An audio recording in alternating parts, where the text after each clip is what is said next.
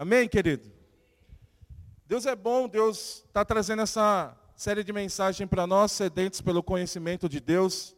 E eu quero compartilhar mais alguns textos da Bíblia que Deus tem para nós e nós vamos entender muito mais do conhecimento dele, das verdades dele, daquilo que ele tem para mim e para você. Então você vira para a pessoa que está do seu lado e fala para ela: não me atrapalha. Fala para ela, eu quero aprender da palavra de Deus hoje.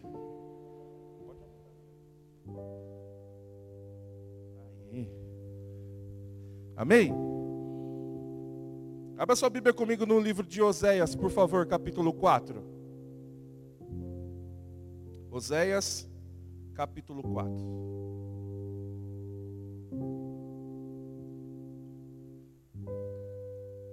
Aleluia partir do versículo, a partir não, o versículo 6. Diz assim: O meu povo foi destruído por falta de conhecimento. Uma vez que vocês o rejeitaram e rejeitaram o conhecimento, eu também rejeito os meus sacerdotes. Uma vez que vocês ignoram a lei de Deus, eu também ignoro seus filhos. Feche teus olhos, por favor, eu quero orar. Pai, nessa manhã eu quero te agradecer porque o Senhor já se faz presente aqui no nosso meio. Mas como a tua palavra diz, sem o Senhor nós nada podemos fazer. Por isso eu declaro quanto preciso do Senhor nessa hora. Preciso, Pai, da tua capacitação, Senhor, da tua revelação. Preciso da tua unção, Pai. Por isso eu me coloco, Pai, à tua disposição para fazer e falar a tua vontade, as vontades do teu coração para as nossas vidas.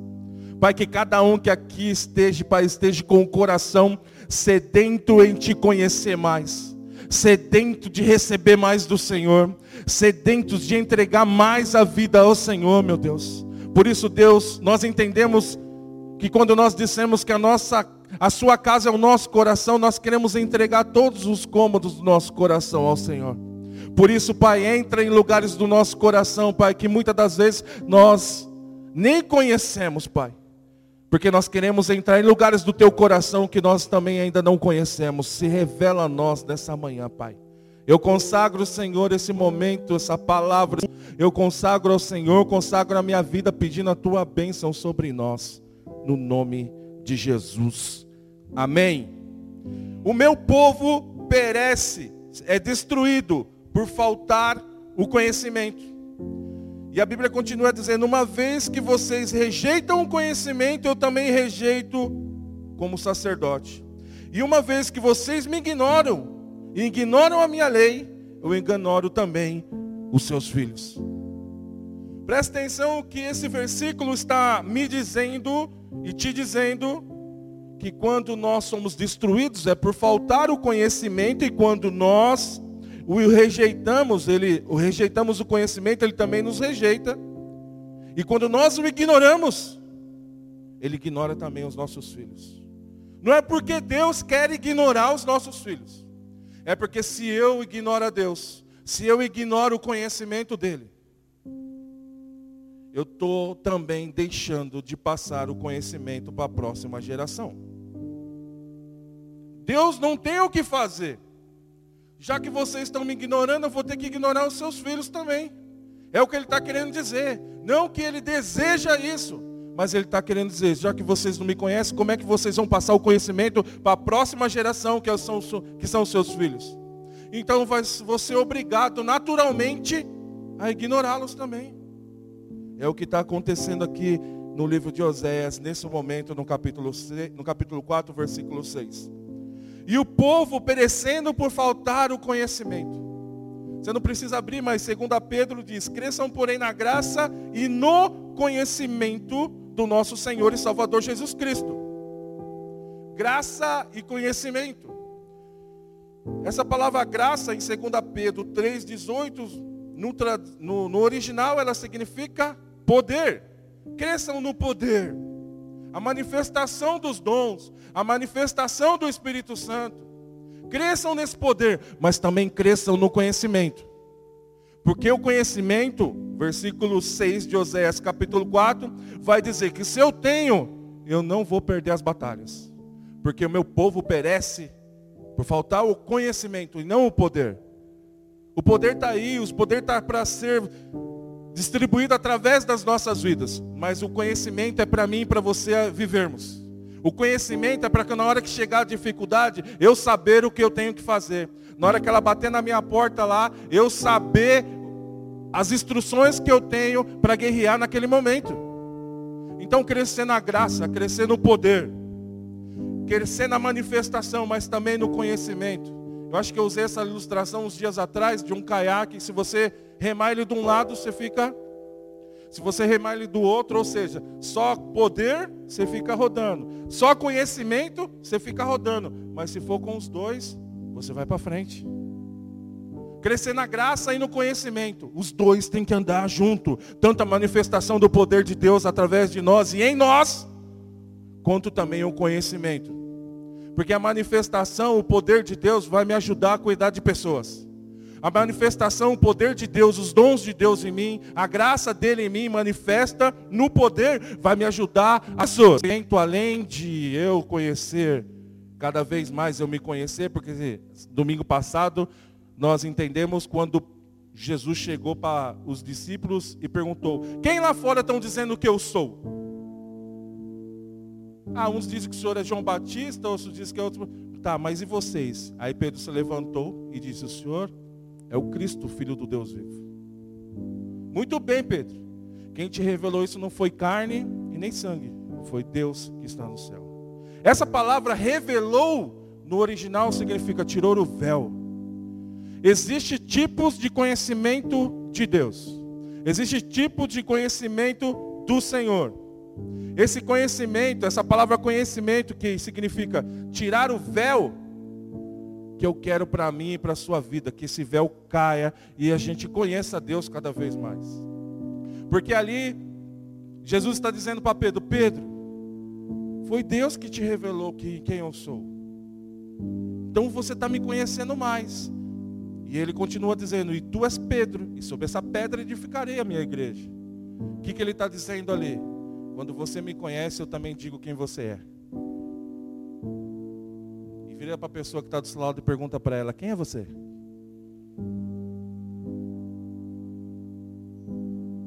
Será que você é esse que está sedento pelo conhecimento de Deus? Ou está aqui nesse culto agora, mas a sua mente está em outro lugar? Ou está aqui nesse culto agora para adorar a Deus e infelizmente as dificuldades, os anseios, as preocupações estão tomando conta da vontade de Deus na sua vida? Quem é você nessa manhã? Será que seus pensamentos estão lá em Deus agora, nesse momento? Eu não coloquei para colocar. Eu não mandei esse, esse texto, mas eu me lembrei dele agora. Vamos meditar um pouquinho nele. Colossenses capítulo 3. Abra comigo aí, por favor. Bom ter lembrado desse texto. Colossenses capítulo 3. Abra, abra cadabra. Colossenses. Diz aí, diz assim: Portanto, já que vocês ressuscitaram com Cristo, procurem as coisas do alto, onde Cristo está assentado à direita de Deus. Presta atenção, versículo 2: Mantenham os pensamentos nas coisas do alto e não nas coisas terrenas. Porque vocês morreram e agora a sua vida está escondida em Cristo. Versículo 2, novamente. Mantenha os pensamentos nas coisas do alto e não nas coisas terrenas. Não significa que não é para fazer as coisas terrenas. Não significa que não é para você ter responsabilidade das coisas terrenas. Mas significa que os pensamentos têm que ser do alto.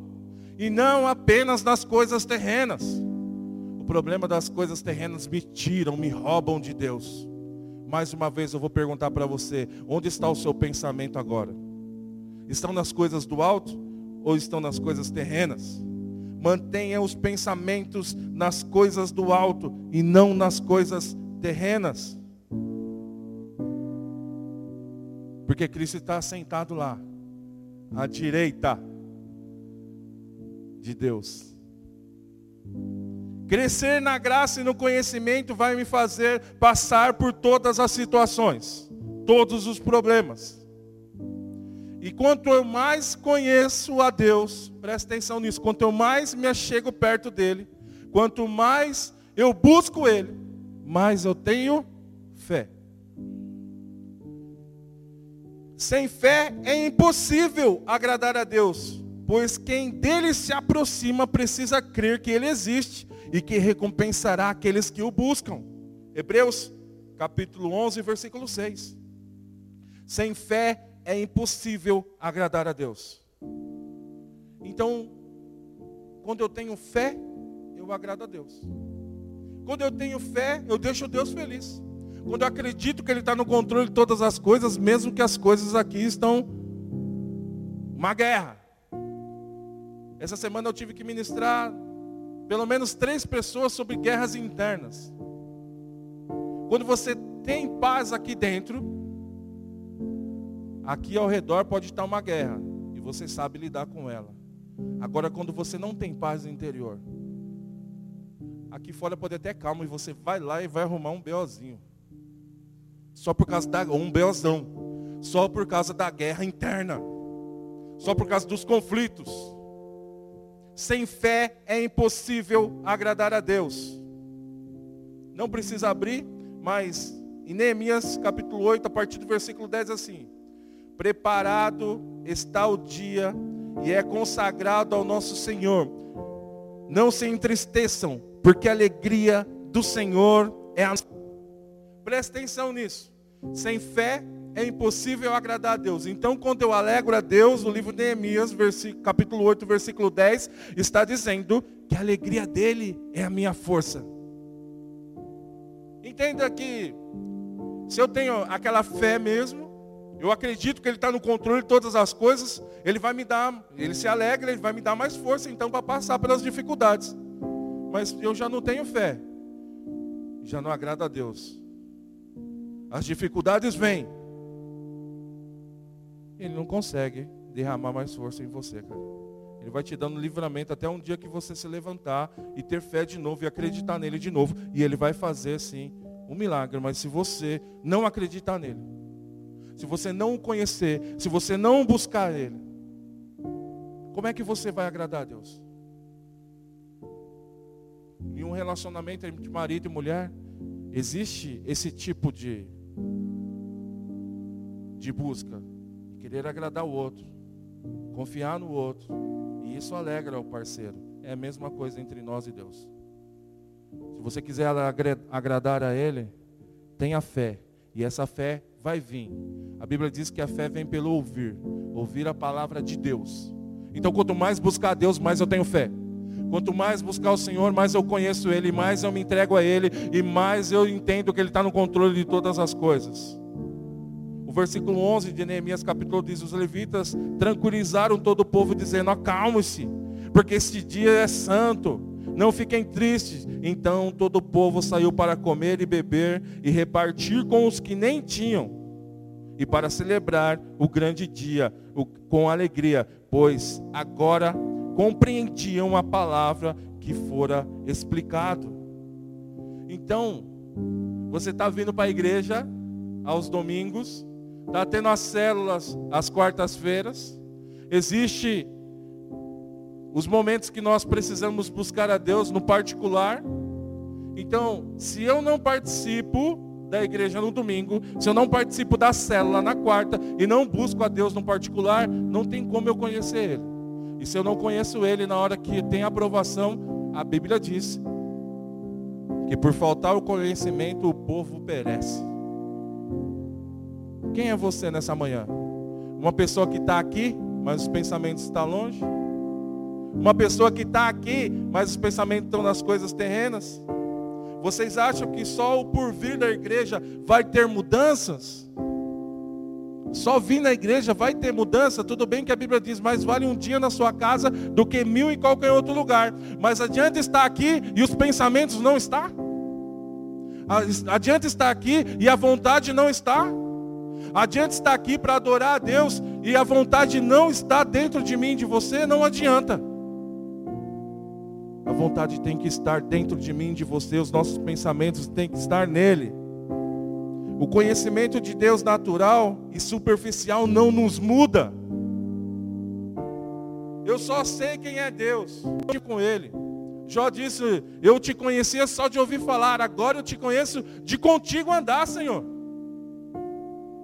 Uma coisa é saber quem é Deus, outra coisa é conhecê-lo, é buscá-lo, é estudá-lo. E nós lemos aqui em Hebreus: sem fé é impossível agradar a Deus, pois quem dele se aproxima precisa crer que ele existe e também recompensará aqueles que o buscam. O que nos muda é o conhecimento revelador do Senhor. Judas andou com o Senhor. E mesmo assim ele o traía, mesmo antes lá do último momento que ele entregou Jesus, lá pelas 30 moedas. A Bíblia diz que ele roubava já o Senhor antes. Já andava com o Senhor e não tinha um conhecimento de quem é Ele. Esse tipo de conhecimento não muda. Não adianta estar só vindo à igreja, mas é buscar Ele de todo o coração. Buscar Ele como Ele deseja que nós o busquemos.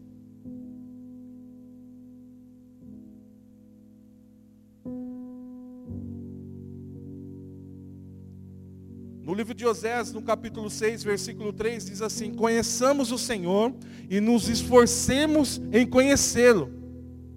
Tão certo como nasce o sol, ele aparecerá e virá para nós como uma chuva de inverno, como as chuvas de primavera que regam a terra. Isso está em Oséias capítulo 6, versículo 3. Conhecemos o Senhor e se esforcemos para conhecê-lo. Eu conheço a Deus já, já ando com Deus, estou com Ele, estou adorando, estou trabalhando para Ele, estou servindo a Ele, mas tem que se esforçar mais em conhecê-lo, tem que se esforçar mais para saber quem é Ele. Você lembra que está escrito lá? Eu já li essa passagem aqui, mas só vou lembrar. 1 Samuel capítulo 3, versículo 7. O menino Samuel ainda não conhecia ao Senhor. E no versículo 1 diz que o menino Samuel já trabalhava para o Senhor. Se o versículo 1 está dizendo que o menino Samuel, versículo 7, porque tem aquele momento que Deus chama Samuel, vem Samuel, ele vai até ali. Samuel, ele vai até ali. E o versículo 7 diz: Ele ainda não conhecia o Senhor, embora esteja já trabalhando para o Senhor.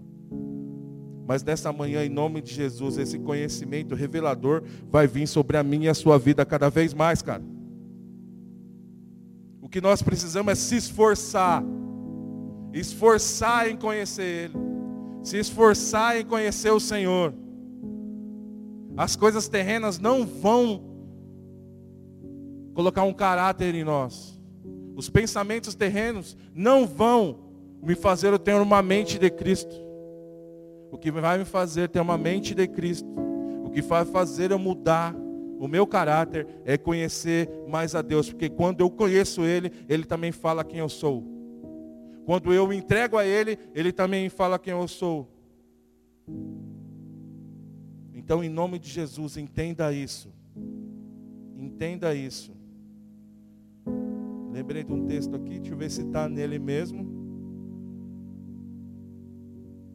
Tiago 4,18. Deixa eu ver se é isso. 4,8. É 8 ou 18? É 8. Aproximem-se de Deus e Ele se aproximará de vocês. Pecadores, limpem as mãos. Vocês que têm a mente dividida, purifiquem o coração. Quando eu me aproximo de Deus, então, Ele se aproxima de mim. Quando eu busco Ele, então, busco o conhecimento dEle, Ele se aproxima de mim. E Ele diz assim: aproxime-se de Deus e Ele se aproximará de vocês. Pecadores, limpem as mãos. Vocês que têm a mente dividida, purifiquem o coração. Como que é, Wesley? Um sentimento, um pensamento que gera um sentimento. Um pensamento gera um, um sentimento que gera uma atitude.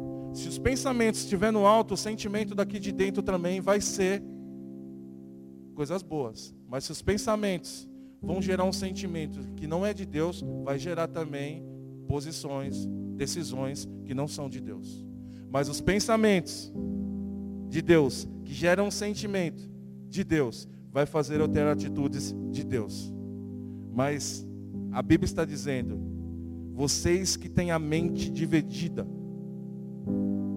purifique o coração, purifique os sentimentos. Esse sentimento tem que ser de Deus. Vira para a pessoa que está do seu lado e fala para ela: acorda, por favor.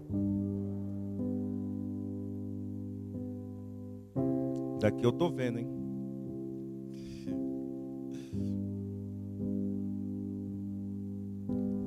Seu Senhor vai me fazer ter um caráter aprovado por Deus. Em Romanos capítulo 5 vai dizer lá que o caráter ele é aprovado por Deus. Porque a pessoa passou por tribulação e a tribulação trouxe perseverança, perseverança, esperança. E a esperança não nos decepciona porque Deus derramou do seu amor em nosso coração. Então, se eu me esforçar na tribulação, se na hora da tribulação eu querer conhecer mais a Deus, então, para guerrear, porque nós lemos aqui Daniel, domingo passado, Daniel 11, 6, eu acho que foi, que o povo que conhece a Deus se fortalecerá.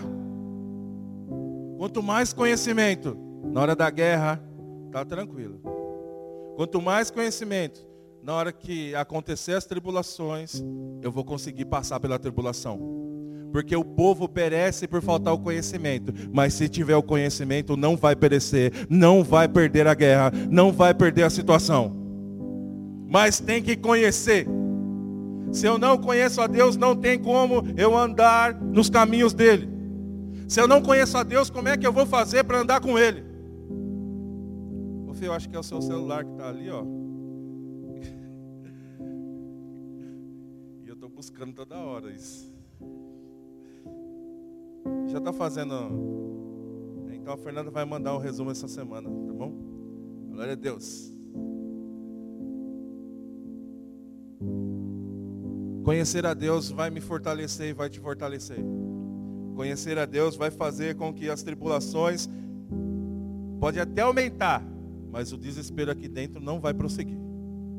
Porque eu me entreguei a ele. Salmo 37, versículo 5 diz: "Entregue o seu caminho ao Senhor, confia nele, que o mais ele fará." Entrega o seu caminho ao Senhor.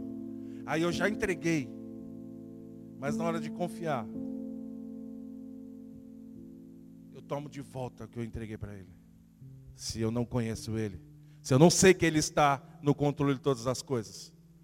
Então, que você entenda que se entregar ao Senhor é confiar, é ter fé. E a fé é a firme fundação das coisas que não vemos, mas as provas das coisas que nós esperamos. Essa fé tem que crescer em nós e vai crescer a partir do momento que eu e você nós buscarmos a Ele de todo o nosso coração. Abra comigo em Filipenses capítulo 3, por favor. Filipenses capítulo 3.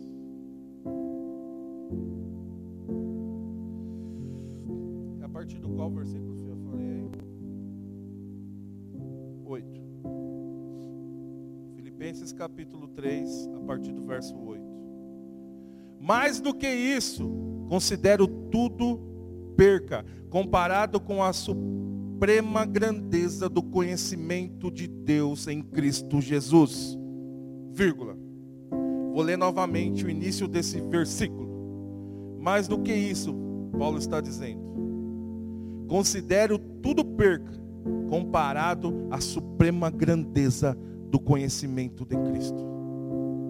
Olha a comparação que Paulo faz. A suprema grandeza. Talvez você não está lendo na minha versão, a minha versão é a versão NVI. Suprema grandeza do conhecimento de Cristo Jesus. Meu Senhor, por quem perdi todas as coisas e as considero como esterco para poder ganhar a Cristo. Versículo 9: E ser encontrado nele não tendo a minha própria justiça que procede da lei, mas que vem mediante a fé em Cristo Jesus. A justiça que procede de Deus e se baseia na fé. Presta atenção, versículo 10. Quero conhecer Cristo, o poder da sua ressurreição e, as, e a participação em seus sofrimentos, tornamos-nos como ele em sua morte. Versículo 11. Para de alguma forma alcance a ressurreição dentre os mortos. O que Paulo está dizendo é que ele nada mais importa a não ser conhecer a Deus. A suprema grandeza do conhecimento de Deus. Eu tenho que gerar esse sentimento dentro de mim todos os dias. Você tem que gerar esse sentimento dentro de você todos os dias de querer conhecer a Deus mais e mais. De querer conhecer Ele. De querer saber quem é Ele. Afinal de contas, num relacionamento existe a época do namoro para a gente conhecer a pessoa. Se bem que uns pulam essa fase. Mas eu e você, como nós conhecemos os nossos parceiros. Ou a mais ainda, né? A Deus, a grandeza, a suprema grandeza do conhecimento de Deus. Olha como Paulo coloca a suprema grandeza do conhecimento de Deus, que está em Cristo Jesus. Eu tenho que conhecer Ele todos os dias, cada vez mais, cara. Ter relacionamento com Ele todos os dias. Como é que tem sido o seu relacionamento com Deus? Como é que tem sido o seu relacionamento com a palavra dEle? com a oração. Como é que tem sido esse relacionamento, cara? Certo que temos os nossos afazeres, temos as nossas obrigações, mas, cara, em nome de Jesus, cara, não pode tomar conta da nossa mente e dos nossos pensamentos. Nós temos que ter o pensamento nele. A nossa fé tem que estar baseada na palavra de Deus, cara, e não naquilo que eu acho, não naquilo que eu quero, mas no conhecimento dele. Essa é a fé que eu e você nós temos que ter, cara. Sem fé é impossível agradar a Deus. E a Bíblia está dizendo também: quem dele se aproxima, ele se aproxima também. Isso nós entendemos também no, em Lucas capítulo 19, na hora que Zaqueu vai correndo para subir na, figueira, na videira, na figueira, e de repente Jesus fala: desça também depressa. Ali está exposto, do jeito que nós o buscamos, ele também se retribui porque ele correu para subir lá para ver quem era Jesus, a Bíblia diz, e na hora que Jesus olhou, falou: então também deixa depressa, porque você correu para me ver, eu também vou correr para revelar, para se revelar a você. Tanto que ele vai já para a casa dele, e houve salvação naquela casa, e houve transformação naquela casa. Por quê? Porque um homem decidiu correr para ver quem é Jesus. Um homem decidiu enfrentar as batalhas para ver quem é Jesus. O homem não desistiu porque a multidão, a Bíblia está dizendo lá que a multidão o atrapalhava. Mas ele não quis saber, ele saiu do meio da multidão, saiu daquele, daquilo que atrapalhava ele, saiu e foi buscar a Deus, foi saber quem era Jesus, subiu numa árvore, cara. E alguns historiadores dizem que essa árvore é cheia de espinho. As dificuldades que nós temos para buscar e saber quem é o Senhor e as dificuldades. Esses espinhos são as dificuldades. E essas dificuldades não podem me parar e não podem te parar. Então eu não sei que você está passando, ou passou essa semana, ou passou hoje, eu não sei, mas não pode te parar. Você tem que buscar a Deus, porque o conhecimento na hora da batalha vai fazer toda a diferença. Mas se eu não souber para quem eu estou servindo, se eu não souber quem eu estou buscando, qualquer coisinha, não precisa nem ser um espinho, pode ser uma poeirinha ali no chão, vai te desviar da palavra de Deus. Mas se eu tenho conhecimento dele, não. Se eu sei quem ele é, se, se eu sei quem eu tenho crido, não, ele não vai me tirar da presença de Deus. As batalhas não vão me tirar da presença de Deus. Quantas as pessoas ao nosso redor, por passarem em situações, desistiram de buscar a Deus, cara? Quantas pessoas ao nosso redor, por terem alguns, você vai ver, não é tanto sofrimento, cara. Nem é tanto, cara. Não é para tanto. Mas só queria um pezinho para não buscar mais a Deus. Lá na casa de recuperação nós vemos tanta coisa desse tipo. Tantas fraquezas. Por faltar o conhecimento, infelizmente, muitos retornam a usar droga. Muitos retornam a se prostituir. Mas não, cara. Que eu e você tenhamos esse conhecimento de Deus, para na hora de dificuldade, eu e você passar por ela. Porque é só conhecendo a Deus, cara, sabendo que Ele está no controle de todas as coisas, sabendo que Ele vai fazer algo sobrenatural na minha e na sua vida. Essa semana, glória a Deus, quinta ou sexta, sexta-feira, a minha mãe teve alta de novo. Glória a Deus. Porque ela teve quinta-feira da semana retrasada e na sexta ela já teve que voltar para o hospital de novo. Ficou mais uma semana. Mas agora ela já está em casa novamente. Aleluia. E existe um rapaz, porque eu acompanhei ela no hospital, fiquei vários dias lá de acompanhante dela, várias noites. Existe um rapaz que está lá, 200, agora já é 204 dias internado. Infelizmente abandonado pela família. Aí você olha para um cara que é especial, sim. Citaram até de mandar lá para casa de recuperação, mas lá eu não tenho esse tipo de tratamento para pessoas especiais. E se a gente vê os problemas que nós temos e você entrar dentro de um hospital ver os problemas das pessoas, cara, a gente não tem problema não, cara. O problema está lá no leito, querido. O problema está lá na dor. Ali é o problema. Quantas vezes não saí do hospital olhando para trás, falando assim: eu ainda tenho que montar uma equipe para vir orar nos hospitais. Ah, não é o nosso chamado, amor, hospital. Mas por que, que a gente não monta? um dia antes de eu sair, lá eu comecei a orar pela minha mãe, pela senhora que também estava do lado. E de repente eu acabei a oração, veio uma mulher e falou: Aqui que estavam orando? Ai, eu, será que eu extrapolei na altura da oração? Eu, acho que eu atrapalhei com certeza. Eu falei, é, não posso mentir, embora eu estava com medo de ser chamado a atenção. Eu disse, é, era aqui que tava, eu estava orando aqui. Ela, que bom, eu encontrei o quarto. Tem um senhor ali que está pedindo, era faxineira do hospital. Tem um senhor que está pedindo uma oração. Você pode ir lá e orar por ele?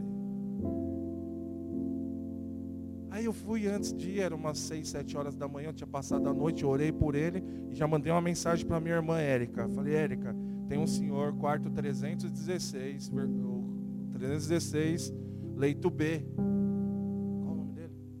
Não lembrei agora. Vai lá e ora por ele. Na hora que você chegar. Ela chegou umas 11 horas da manhã. Esse rapaz estava esperando uma operação num outro hospital que ia ser, mas já estava lá alguns dias. A Érica chegou lá 11 horas da manhã e falou: Glauco, não tem mais ninguém aqui. Eu acredito no poder da oração. Que ele estava esperando há tantos dias uma operação e aquela transferência foi feita depois da oração. Não porque o Glauco fez, mas a fé dele. Eu sei quem pode me ajudar. Chama aquele cara para ele orar por mim. E ele foi lá, e eu fui lá e orei por ele. A fé dele tirou ele de lá e levou para. Inclusive, ele estava esperando uma, uma operação aqui no Manda Aqui. Era coisa assim, ou era consulta, mas eu tenho certeza que ele já estava lá há dias. E conversa vai, conversa vem, depois que eu orei por ele, e ele chorava, cara. No início, antes da oração, fui perguntar exatamente o que ele estava precisando ali, qual era o problema dele. Ele não conseguia falar, só chorava. Só chorava. Eu, tá bom, vou orar. E orei, orei, orei, orei. Depois da oração, ele conseguiu se abrir um pouco falou algumas das dificuldades dele. Querido, você não tem problema. Fala para ela, para ele, você não tem problema.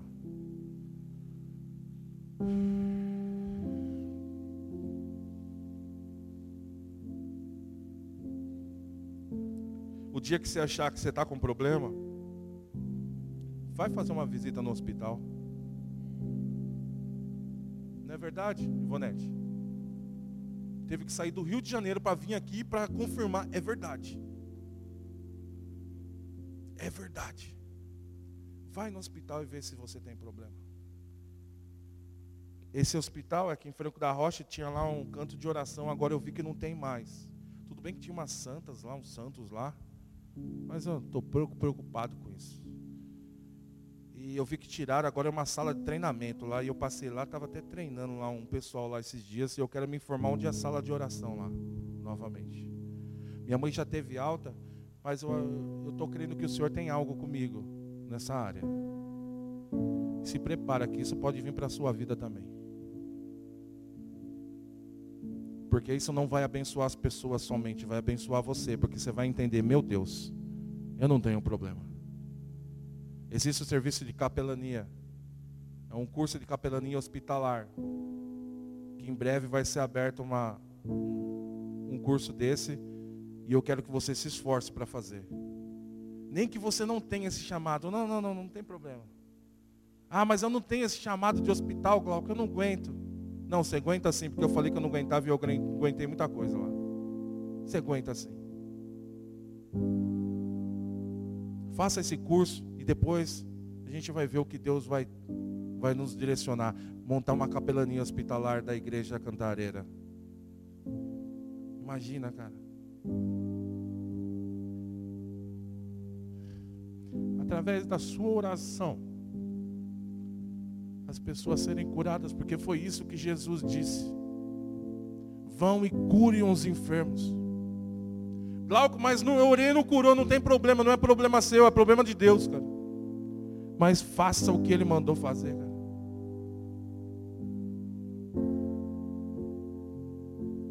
Essa é a equipe que dá esse curso.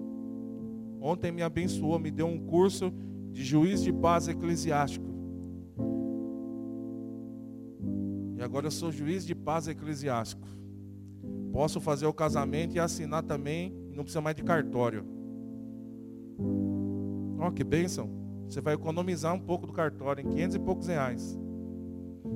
Mas como o professor lá disse, 300 vezes, você pode falar para ele dar os 500 reais para vocês.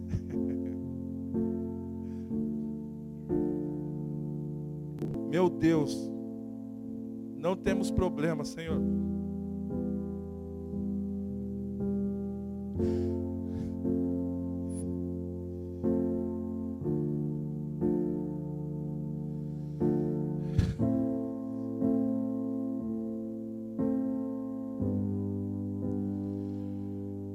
Quantas pessoas estão perecendo por faltar o conhecimento, cara?